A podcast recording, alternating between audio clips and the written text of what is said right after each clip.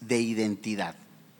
Escuche, para que la iglesia de hoy día, la iglesia hoy día, se reanime, tiene que resolver su crisis de identidad, afirmarse en verdad, renovar su visión y más que todo, tiene que recuperar el temor al Señor. Tiene que recuperar el temor al Señor. ¿Qué es el temor al Señor? ¿Qué es el temor a Jehová? No es ese miedo en el cual se le tiene como a un fantasma, con todo respeto, o a un monstruo. No, porque el verdadero amor echa fuera el temor. Y si nosotros debemos de tenerle temor a nuestro Dios, ¿qué es temor? Ya que en Apocalipsis, en los primeros capítulos, Jesús, ¿verdad? Frente a Juan, Juan lo ve acostumbrado a qué? A hacer los milagros. Juan estaba acostumbrado a verlo cómo hacía los milagros, cómo platicaba con ellos, cómo los discipulaba y tenía una imagen de él. Ahora ve un Cristo diferente. A un Cristo que estaba dictando una revelación. Y Jesús toca a Juan en el espíritu y le dice, no temas. Entonces, ¿cuál es el temor a Dios? Dicho de una manera más simple, el temor a Dios es la reverencia, el respeto, la sumisión, la obediencia a un Dios vivo que tiene poder de perdonar pecados, que tiene poder sobre la vida y la muerte, que tiene poder para dar vida eterna. Entonces, cuando se nos olvida eso, cuando se nos olvida tener comunión con el Señor, suceden muchas cosas catastróficas en nuestra vida que empezamos a tener miedo sobre las cosas materiales, sobre personas.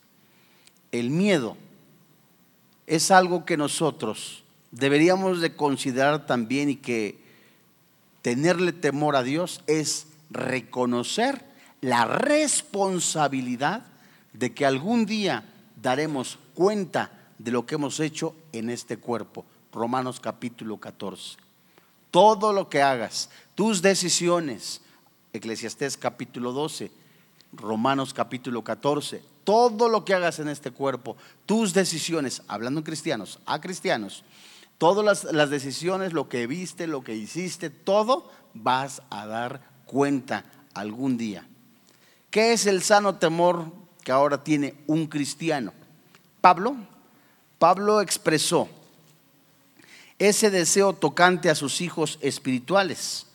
Vamos a Filipenses, capítulo 2, versículo 12 en adelante, en donde expresa el apóstol Pablo ese deseo tocante a sus hijos espirituales, en donde el cristiano tiene que vivir consciente, convencido de que Cristo mora en su corazón, sí, pero que todo lo que hace, Dios tiene ojos, ¿verdad? Todo lo ve, Apocalipsis capítulo 3. Conoce nuestras intenciones, sabe nuestras intenciones, sabe todo lo que hacemos, ¿verdad? Es omnisciente, omnipresente.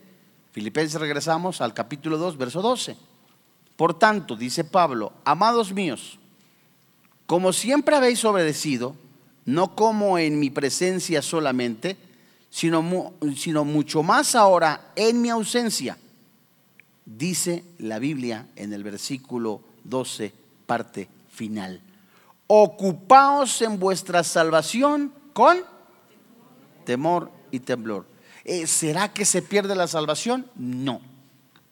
¿Será que hay un pecado en el, que, en el cual pues eh, haga que nosotros ya no tengamos eh, la comunión con el Señor, sí, se puede romper la comunión, mas no se pierde la salvación.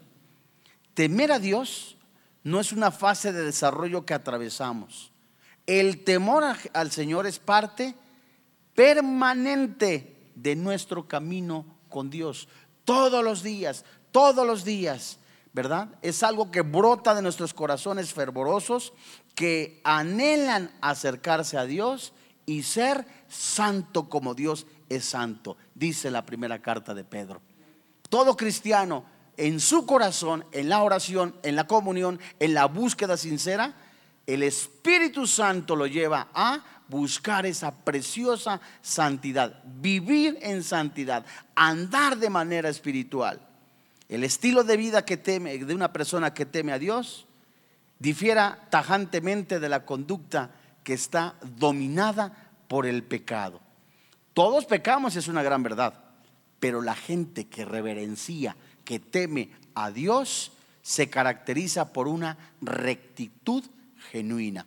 Es una gran verdad. Diario seguimos pecando, pero el cristiano no debe de vivir para el pecado. Diario tenemos que hacernos un examen de conciencia en la mañana, fíjate cómo debes de empezar tu día. Recordemos cómo debemos de empezar el día.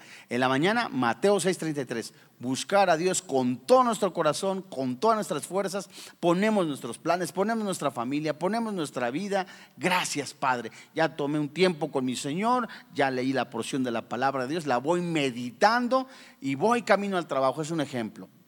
Al cerrar el día, Padre, revélame a mi espíritu ¿qué hice que te desagradó? Cerramos el día entregándole al Señor. Gracias, Señor.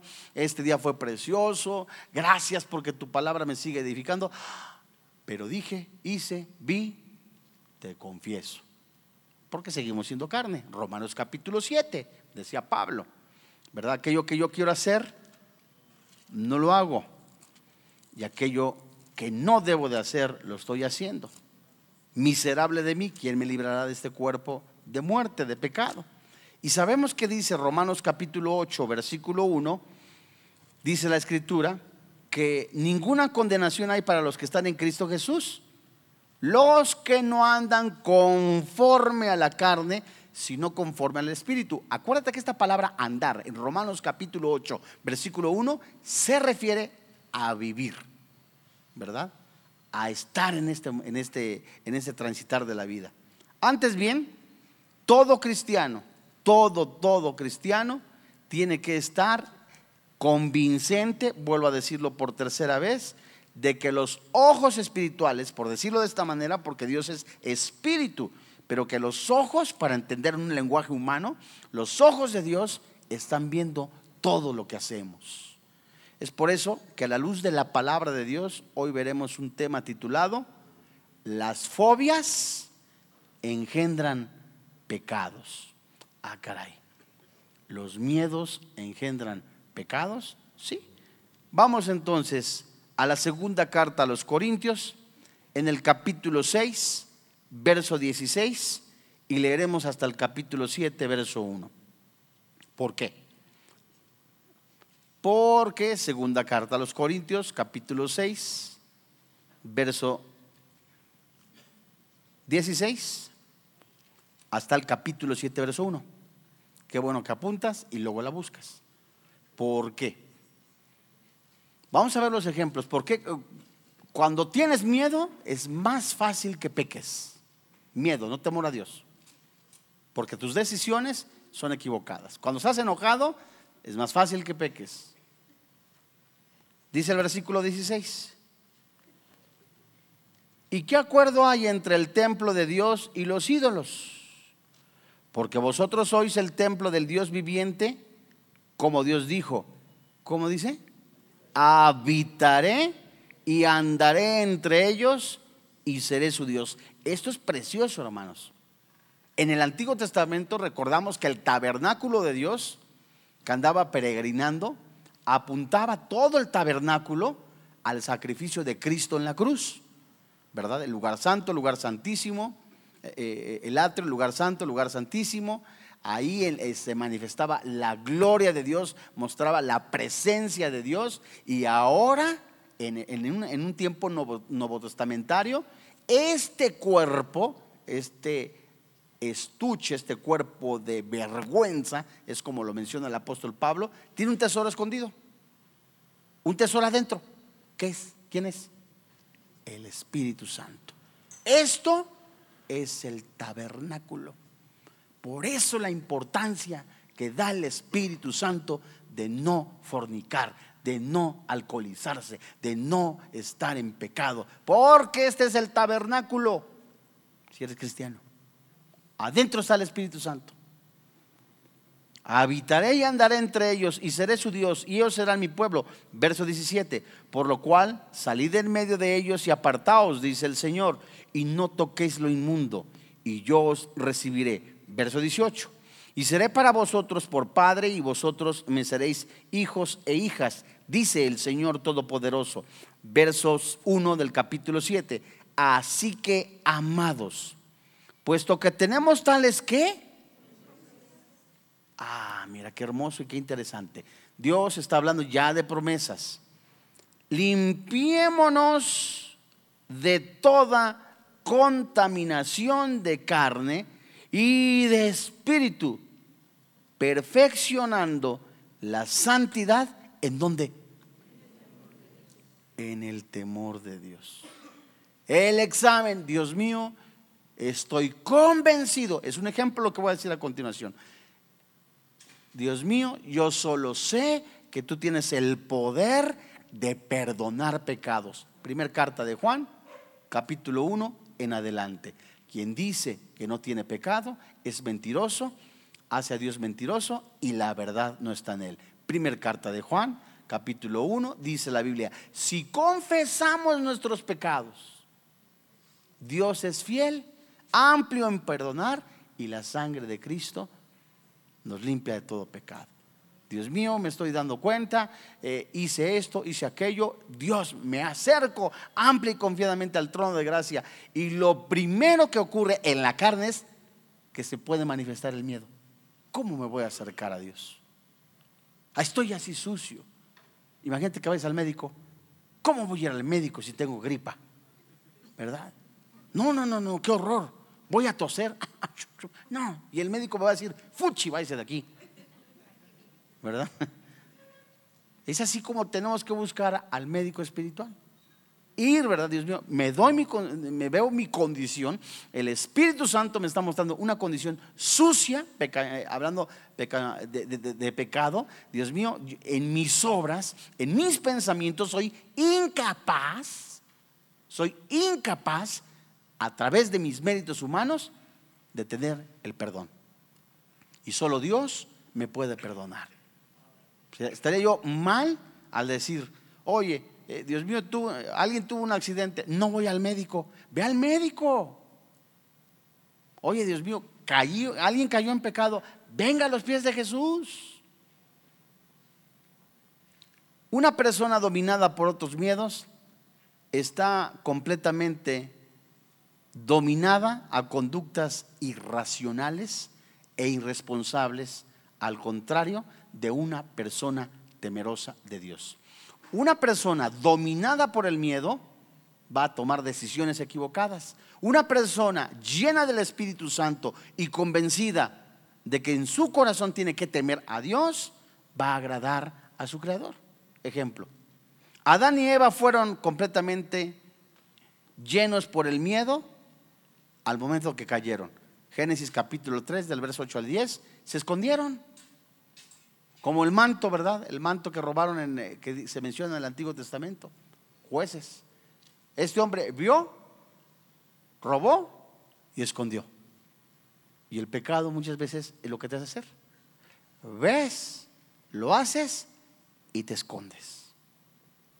Y es necesario e indispensable, en una convicción del corazón, confesar siempre el pecado. ¿Por qué? Porque obstaculiza, obstaculiza la bendición en tu vida. Como quieres que te vaya bien en la vida, por decirlo de esta manera, que tengas, que no, no tienes paz, no tienes seguridad, estás temeroso de todo, estás ansioso y sigues viviendo para el pecado.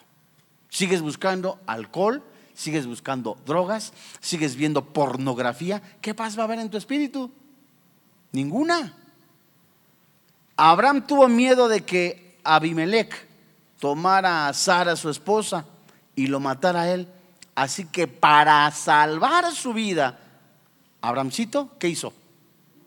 Dijo que era su hermana. Génesis capítulo 20, del verso 1 al 13. Es mi hermana. Y ya cuando vio la, ahora sí que ahí ya la situación medio difícil, volvió a mentir. Y cuando fue confrontado por el rey pagano, Abraham trató de, ¿de qué? Racionalizar su conducta pecadora. Más tarde, años después, Isaac su hijo también temería por su vida y cometería el mismo pecado. ¿Qué decimos de Jacob? Jacob, el hijo de Isaac, temió, mintió y trató de sobornar cuando se vio confrontado con la horrible perspectiva de enfrentar a Esaú, su hermano. Por miedo, muchas veces se peca. Hay mentira, hay robo, ¿verdad? Te lleva el miedo muchas veces a pecar. Saúl trató de asesinar a David. ¿Por qué? Porque tenía miedo. Saúl tuvo miedo de perder fama, popularidad. Las encuestas, ¿verdad? De, popularidad ya no favorecían a Saúl. Ya las encuestas estaban más altas para David. Ya todo mundo hablaba de David, ¿verdad? Esta noche en el noticiero entrevistamos a David, ¿verdad? ahí estaba ya. ¿Y qué sintió Saúl? No, pues nada más le falta al reino. Sintió miedo de perder una posición. Y David había cobrado más popularidad que Saúl y el Señor estaba con David. El profeta Samuel le había dicho a Saúl que esperara siete días en Gilgad, ¿verdad? Y luego él, Samuel, iría a su encuentro allí y ofrecería sacrificios. Pasó una semana, Samuel demoró, entonces Saúl decidió tomar, como decimos coloquialmente los mexicanos, el toro, ¿verdad? Por los cuerdos, pero agarró los animales. ¿Y qué hizo? ¿Cuál era el mandato que se le había dado a este hombre, Saúl?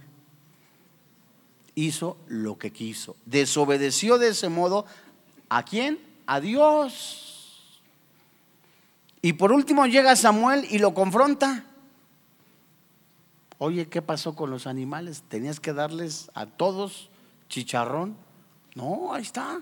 Y por miedo que lo regañaran, o por miedo de ser confrontado, o por miedo de ser exhibido, que es lo que ocurre con muchos cristianos, mienten. Vamos al primer libro de Samuel y pecan. Por miedo a una disciplina, por miedo a que te diga, chin, me cayeron en la, en la mentira. O me cayeron en, lo, en esto. Mientes. Mientes con todos los dientes. Y luego sientes. Primer libro de Samuel, capítulo 13, verso 11 y 12. ¿Lo tienes?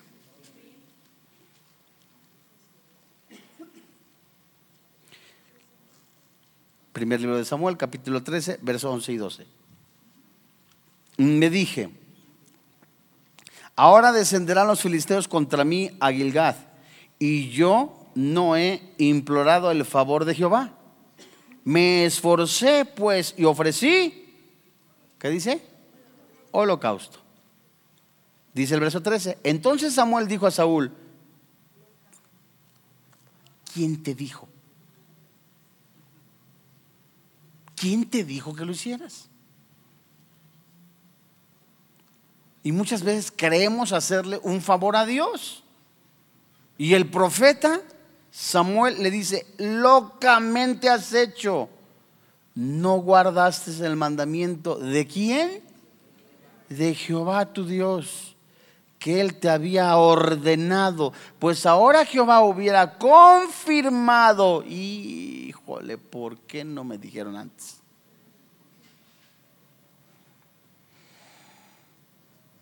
Ahora Jehová hubiera confirmado tu reino sobre Israel. ¿Para cuándo?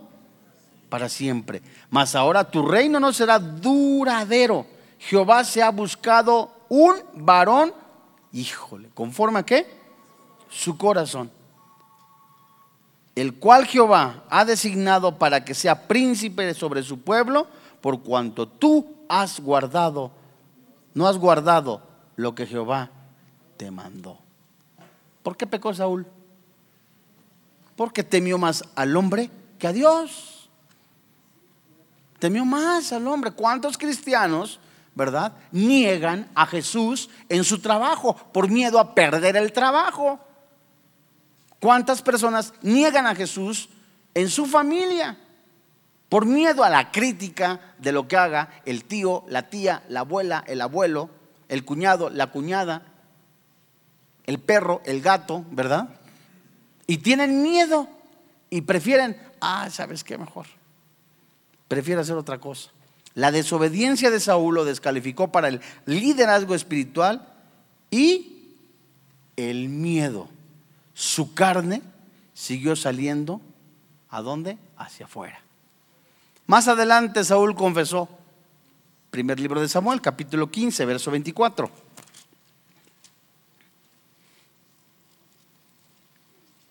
El miedo al hombre te hace pecar. Verso 24, ¿lo tienes? Entonces Saúl dijo a Samuel, yo he pecado, pues he quebrantado el mandamiento de Jehová y tus palabras, porque temí a quién? Temí al pueblo y consentí, ¿qué? Pues lo que diga la gente. Vamos a una pachanga donde pues nos vamos a poner hasta atrás, nada más no digas que no eres, que, que eres cristiano. Ah, pues vamos. Son ejemplos. Temí más al pueblo y consentía la voz de ellos. Perdona pues ahora mi pecado. Verso 25. Y vuelve conmigo para que adore a Jehová. Y Samuel respondió a Saúl, no volveré contigo porque desechaste la palabra de Jehová y Jehová te ha desechado para que no seas qué? Rey. Otro ejemplo. Diez de los dos espías que exploraron la tierra prometida, ¿qué sucedió con ellos? Se aterraron con los gigantes, una ciudad fortificada, y solamente Josué y Caleb creyeron a quién? A Dios. Otro, un ejemplo, Dios mío. Todo el mundo dice, crisis, rumores de guerra, persecución contra cristianos, los van a encarcelar y van a cerrar iglesias y va a pasar esto. Y muchos que hacen, no, mejor ya no le entro. Aquí nos vemos, ya no. Y otro cristiano, pero si Jesús dijo que prometía estar con nosotros hasta el fin del mundo, confiad, dijo Jesús. En el mundo tendréis aflicción. Esa es una promesa. Es una promesa de Jesús. Vas a tener aflicción en el mundo. Y quien te haya dicho que en el mundo vas a ser el candidato, ¿verdad? Que vas a, si recibes a Jesús, vas a ser el rey de Tlanepantla. Si recibes a Jesús, no hombre, vas a ser Miss Nezahualcóyotl, ¿verdad? Tantas cosas. Es un mentiroso. No dudo que Dios favorezca. Pero Jesús no concesiona. Jesús no te promete un bienestar social. Busca primeramente el reino de los cielos y su justicia, lo demás es añadidura, es una gran verdad. Pero el falso evangelio, si es que este fuera evangelio, de esa prosperidad está permeando hasta algunos que se llaman cristianos. ¿Quién te dijo? Dios te prometió, Jesús te prometió, va a haber persecución. He venido a poner la división entre padres con hijos, voy a separarlos, va a haber guerra entre la madre, entre los hijos, por causa de mi nombre. Pero el cristiano sigue confiando. Josué y Caleb creyeron a Dios, ¿verdad? Y desdichadamente el temeroso informe de los diez desvió a toda la nación israelita. Ay, es que hay unos gigantotes. Allá están los parientes de Goliat. Allá está fulano de tal. No, hombre, y está también fulano. No vayamos. ¿A quién desobedecieron? Si Dios les estaba diciendo, esa tierra es donde fluye leche y miel, va a haber paz, hay seguridad. Mira, hasta el niño está llorando. La desobediencia de ellos les costó a todos, salvo a Caleb y Josué, de ser enterrados en las arenas del desierto, de acuerdo a lo que dice Números capítulo 13 y 14. Fíjate, mentir, conspirar, dominar, odiar, estar en rebelión, ser pasivo, la introversión, tales son las características del hombre o la mujer que son controlados por el miedo. Mentir, conspirar, dominar, estar lleno de rabia, de odio, ser rebeldes, ser pasivos. Y la introversión son características de una persona controlada por el miedo. Pero la persona que teme a Dios es fiel y encuentra que en Dios hay recompensas. Dios mío, me ha pasado tanto esto. ¿A poco le sigues creyendo a Dios? Alguien dirá. Pues fíjate que sí. Tenemos el ejemplo muy conocido, pero conocidísimo, de Job. La esposa le dice, ¿aún retienes tu integridad? Retener es como, como cogerlo del, del brazo y no quererlo dejar ir. ¿Aún retienes tu integridad? La mujer le dijo, maldice a Dios y muérete. Uy, pa' consejito. La esposa. La esposa. La esposa. La que menos te esperas, ¿no? Gracias a Dios que Job escuchó la voz de Dios. Escuchó la voz de Dios y Dios le dio doble de todo. Dobles hijos, doble esposa. No, no es cierto. No, no, eso no es cierto, eso no es cierto. No es cierto. ¿eh? Vamos al Salmo 19. Una persona temerosa va a ser manipulable. Una persona miedosa es la palabra. Una persona miedosa va a ser manipulable. Tratará de hacer cosas, aunque sean deshonestas, con el fin de ser aceptado. Y Dios no nos ha llamado a eso. Salmo 19, verso 9. ¿La tenemos? El temor de Jehová es limpio, que permanece para siempre. Los juicios de Jehová son verdad, todos justos. Deseables son más que el oro y más que mucho oro afinado, y dulces más que miel y que la que destila del panal. Versículo 12. Tu siervo es además amonestado con ellos. En guardarlos hay grande galardón. ¿Quién podrá entender sus propios errores? Líbrame de los que me son qué? Ocultos. No hay nada más hermoso. De veras que nos caiga el 20, lo digo con mucho respeto, porque seguimos siendo carne. Leemos un pasaje de la Biblia, si es cierto, amén, aleluya, gloria a Dios. Y si no perseveramos en la comunión en la santidad, en el meditar la palabra de Dios, se te olvida. Si no, Dios mío, Dios me está dando, si Dios prometió darme estabilidad eh, emocional a través de la oración, vamos, Dios mío, es forma parte del fruto del Espíritu en la vida del cristiano. Amor, gozo, paz, benignidad, paciencia.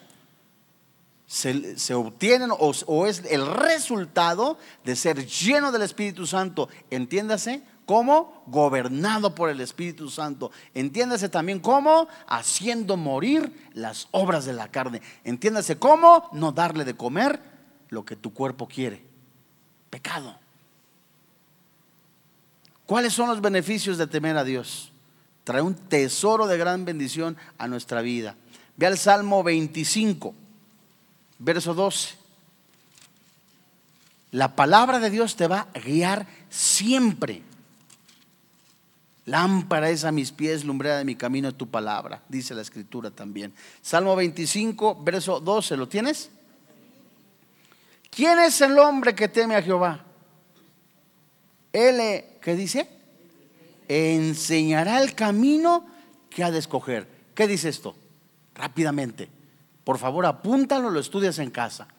Pero rápidamente, ¿qué dice? Dios mío, Dios vive en mi corazón, el Espíritu Santo mora en mi corazón. La palabra morar se traduce como vivir de manera permanente, como habitar en casa propia. Ya no se sale. Si el Espíritu Santo mora en mí, tengo comunión con el Señor Jesucristo, llevo una vida en el Espíritu, Él me lleva a su palabra, me da el discernimiento. El discernimiento es la capacidad de distinguir entre el bien y entre el mal. Ah, Dios mío, tu palabra me enseña, tu palabra me guía, tu palabra me aconseja, tu palabra hasta me guarda.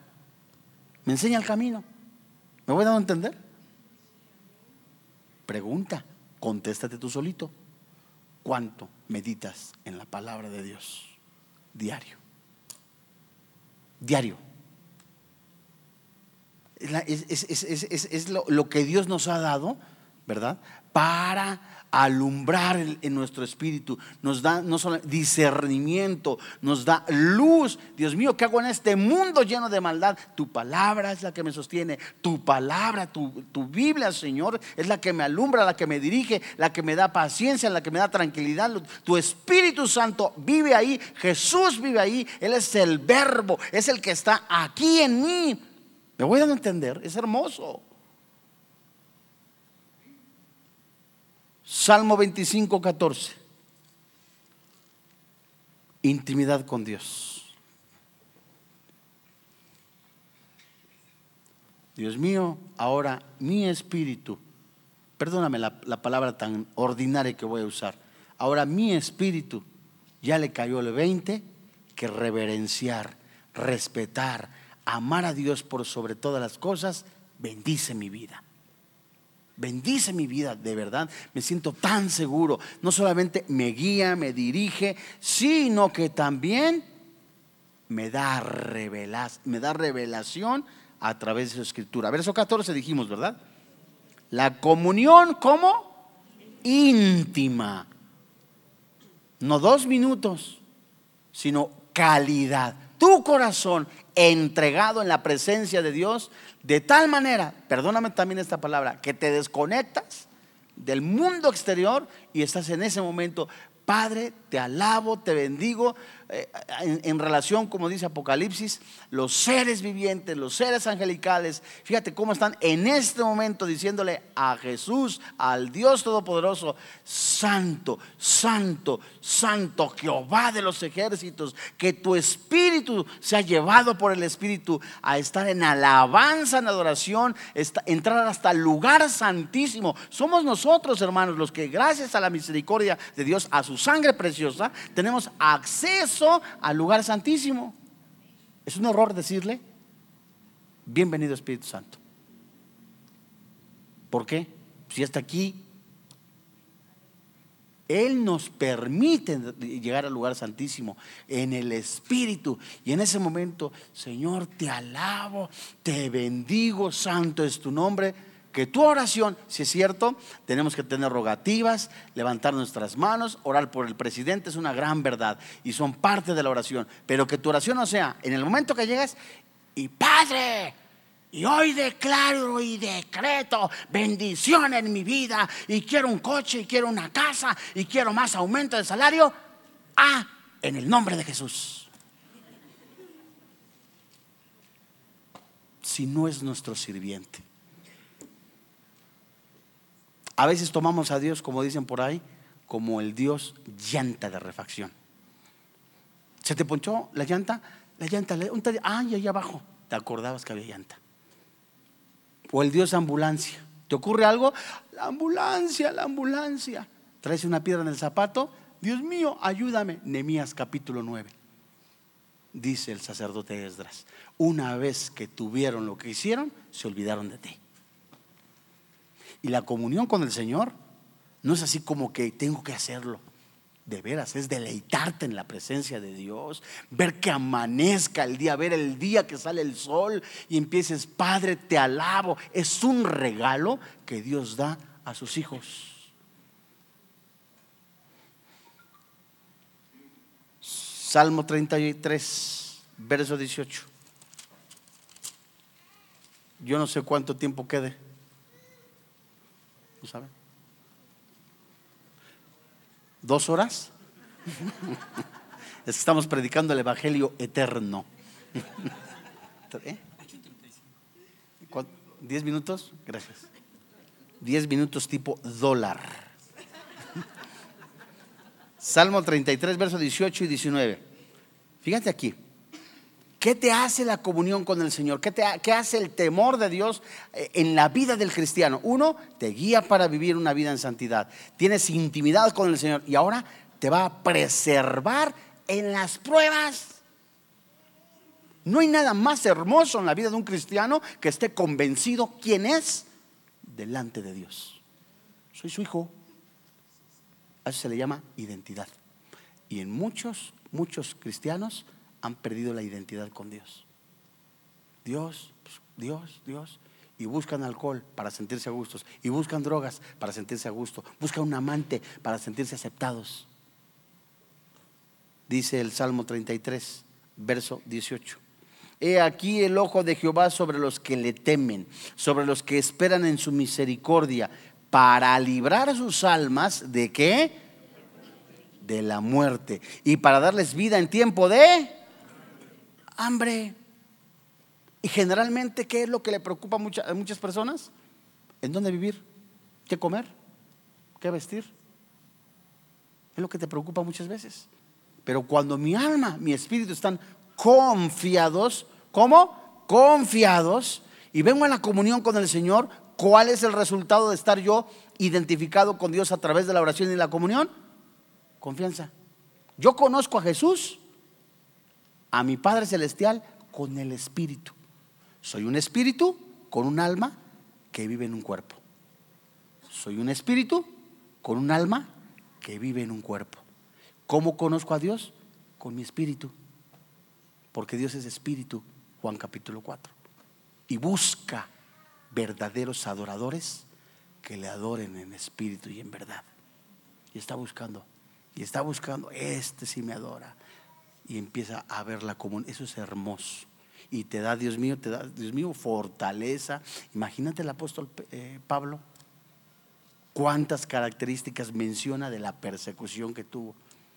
Lo dan por muerto y ahí lo apedrearon y lo echan allá a un hoyo, ¿cómo se llama? Un barranco, ahí va a caer al barranco y se, y se, levanta seguro con el ojo morongo, ahí, ¿y a dónde va? A la sinagoga. ¿Ya qué fue? Ay, qué manchados, miren nada más con... ¿Eso les dijo? Perdónenme lo corriente. ¿Eso les dijo? No, fue animarlos. En la cárcel, el angelito escribiendo cartas. Todo lo puedo en Cristo que me fortalece. ¿Qué lo hacía? La intimidad con Jehová. La identidad. Salmo 34, verso 9 y 10. Temed a Jehová vosotros sus santos, pues nada falta a los que qué. Ay, nada falta a los que le temen. Ay, Dios mío, ¿nada falta? Lo necesario. Te voy a platicar lo que sucedió un día. Vivíamos en un departamento. Yo, viví, yo vivo adelante de Indios Verdes. Ahí adelante de San Juanico. Por donde está un parquesote. Abajo venden tamales. Bueno, ya. Vivíamos en unos departamentos, pero los departamentos estaban chiquitos, como de 400 metros. No, estaban chiquititos. Y no podíamos abrir una, una cuna porque no cabían las dos cunas en la, pues en la, en la recámara de las niñas. Y mis hijas estaban memorizando el Salmo 23. Entonces la más grandecita estaba, yo le estaba diciendo, a ver, Jehová es mi pastor, nada me faltará. Y ya la niña dice, le decía yo a la más chiquita, a ver, ¿cómo es que va mi pastor, nada me faltará? Y la grande luego, luego, y si nada nos faltará, ¿por qué Camila no tiene cama? Le digo, bueno, es que ahí estaba la cama, ¿verdad? Y muchos estamos, y si nada me falta, ¿por qué no tengo un helicóptero?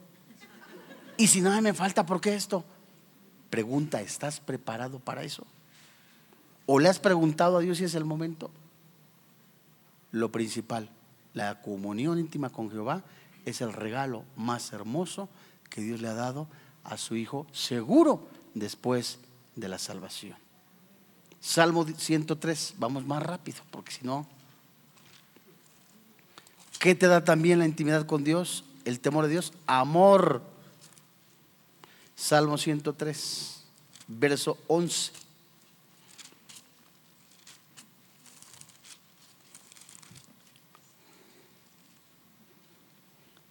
Dice la Biblia,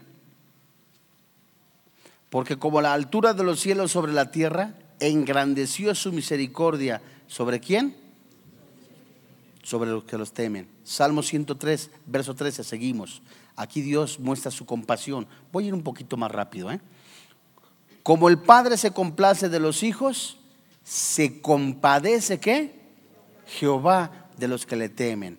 Proverbios capítulo 3 o el proverbio 3, más adelantito, en el verso 7 y 8. Te da salud espiritual. Proverbios 3, ¿lo tienes? Verso 7. No seas sabio en tu propia opinión. Teme a Jehová. ¿Y qué dice la Biblia? Apártate del mal. Porque será, ¿qué? Medicina a tu cuerpo y refrigerio para qué? Para tus huesos. Proverbios 9:10. Sabiduría y conocimiento. El temor de Jehová es el principio de la sabiduría. ¿Y el conocimiento qué? Del Santísimo es la inteligencia. Apúntalo. Vida y paz. Proverbios 19 y 3 prosperidad espiritual. Proverbios 22, 4. ¿Cuál es la consecuencia de no temer a Dios?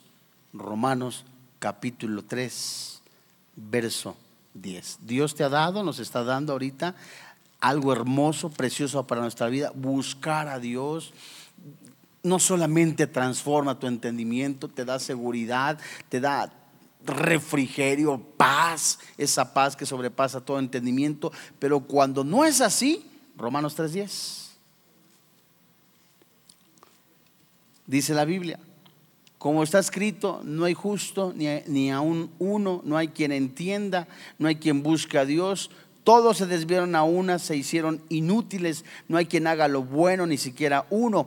Sepulcro abierto es su garganta, con su lengua engañan, veneno de áspides hay debajo de sus labios, su boca está llena de maldición y de amargura, sus pies se apresuran para derramar sangre. Ponga la atención en el versículo 16.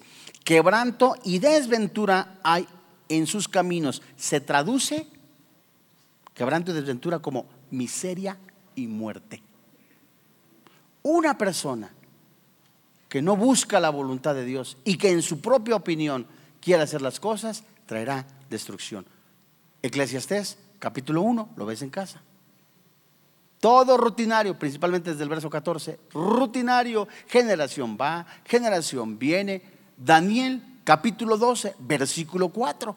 La gente iba de acá para allá y la ciencia aumentaba. ¿Qué significaba? Que la gente busca respuestas en su parte eterna. ¿De dónde venimos? ¿Por qué estamos aquí? ¿Qué es lo que Dios quiere? Pero muchas veces quieren sus respuestas en base a su voluntad. Quiero terminar con esto, con un artículo periodístico que dice lo siguiente. La violencia de la sociedad refleja la falta del temor a Dios la carnicería de nuestras ciudades suscita una pregunta crucial. ¿Dónde está Dios? O con más precisión, ¿dónde está el sentido de la santidad y la veneración completamente a Dios al que debemos de rendir cuentas? El mismo periódico contesta, la Biblia le llama temor a Dios. Y en ese sentido, aunque no significa temor con el sentido habitual de, esta, de estar asustado o tener miedo, más bien significa estremecerse, temblar ante la presencia de un ser santo, superior moralmente, tanto alejado del mal que en su presencia la jactancia, el orgullo, la arrogancia de los seres humanos se desvanecen cuando nos inclinamos con humildad reverencia y adoración silenciosas de aquel que está más allá, de nuestro entendimiento. El temor del Señor es el principio de la sabiduría y el conocimiento santo es inteligencia. Toda comprensión correcta de la condición humana empieza por sentir la presencia de Dios en los asuntos humanos. Cuando falta el temor a Dios, prevalecen el mal, la corrupción y la violencia. Cuando te alejas de Dios, empezará a haber descomposición moral en tu vida, descomposición emocional en tu vida. Simple y sencillamente no tendrás paz. Separados de mí, dijo Jesús, Juan capítulo 15, nada podréis hacer. Vamos a orar. Padre, en el nombre de Jesús, hoy te alabamos y te bendecimos. Hoy te damos gracias, Papito Santo, porque nos has concedido el privilegio de escuchar tu palabra con libertad. Papito Santo, muchas gracias por recordarnos que tenemos que buscarte con todo nuestro corazón, con todas nuestras fuerzas.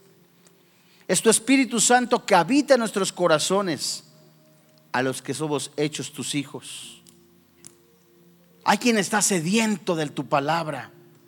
Hay quien busca respuestas en tu palabra y tú le darás respuesta en base a tu voluntad y en tu tiempo. Pero hay quien está buscando las respuestas en el alcohol, en las drogas. Era la iglesia en Corinto que se, se estaba preocupando más por un estilo de vida en el cual sean aplaudidos o que expresaran una seguridad externa, pero vivían completamente alejados de ti. Es una de las iglesias que tú mencionas en Apocalipsis, que más bien tendrías que hoy decidirte ser frío o ser caliente. Ojalá fueras frío, ojalá fueras caliente, porque a los tibios Dios los va a vomitar. Hoy en este día, el temor a Jehová la reverencia a Jehová, el estar convencido que Él tiene el poder de la vida y la muerte, que Él tiene control sobre todo, es algo tan hermoso que nosotros lo sepamos porque Él, nuestro Padre Celestial, nos ha puesto en las manos de Jesús y ninguna alma se ha perdido, solo, solo aquel que era el hijo de perdición. El fin de todo discurso oído es este.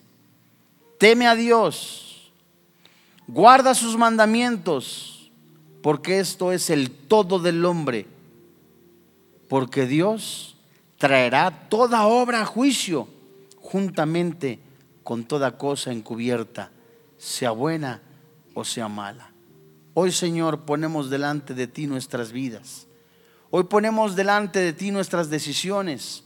Hoy ponemos delante de ti cada cosa que nosotros querramos hacer. Hoy, papito, te damos gracias porque nos concedes la bendición de seguir escuchando tu palabra y que cada uno de tus consejos sea clavado en nuestro espíritu, en nuestro corazón, a fin, papito santo, de vivirlo. Hoy, Padre, te damos gracias. Porque en esta noche no solamente nos despides en paz, sino aún más nos recuerdas. Nos recuerdas que tenerte en prioridad es un privilegio, papito santo, porque en ello hay bendición. Hoy, Señor, hay personas que han asistido a un lugar como este a escuchar de tu palabra, pero que aún no conocen a Jesús, no tienen a Cristo en su corazón. Tú no recuerdas lo que dice tu palabra, que los borrachos, los adúlteros, los afeminados, los maldicientes, los estafadores no heredan el reino de los cielos. Hay personas que han estado atormentadas, controladas por el miedo. Y tú dices, venid a mí todos los que estáis cansados y trabajados. Ven a mí, yo te haré descansar. Yo soy el camino y la verdad y la vida, dice el Señor Jesucristo. Yo soy el buen pastor. Yo soy el pan que descendió del cielo. Yo soy la luz del mundo. Yo soy la resurrección y la vida. Yo soy Jesús, el buen pastor. ¿No quisieras recibir a Jesús en este día? ¿No quisieras recibir a Jesucristo? ¿Sabes? La paga del pecado es la muerte, mas el regalo de Dios es la vida eterna. Alguno podrá decir, oiga, he matado, he robado, he adulterado, ya no vale la pena. En un corazón arrepentido, la sangre de Cristo perdona todo pecado. Desde ahí, desde tu lugar, dile, Padre, hoy reconozco que soy pecador. Hoy, Padre, reconozco que a través de mis méritos humanos, de las obras que yo haga para alcanzar la salvación, son inútiles. Hoy creo que tú has enviado a tu Hijo y que Él se ha puesto en mi lugar. Él recibió el castigo que yo merecía. Hoy creo con todo mi corazón, confieso con mi boca a Jesucristo como mi Señor y como mi Dios. Hoy creo, hoy creo que tú me tienes en tus manos, Jesús. Hoy te doy gracias por quien ahora vive y reina en mi corazón, Cristo Jesús. Amén.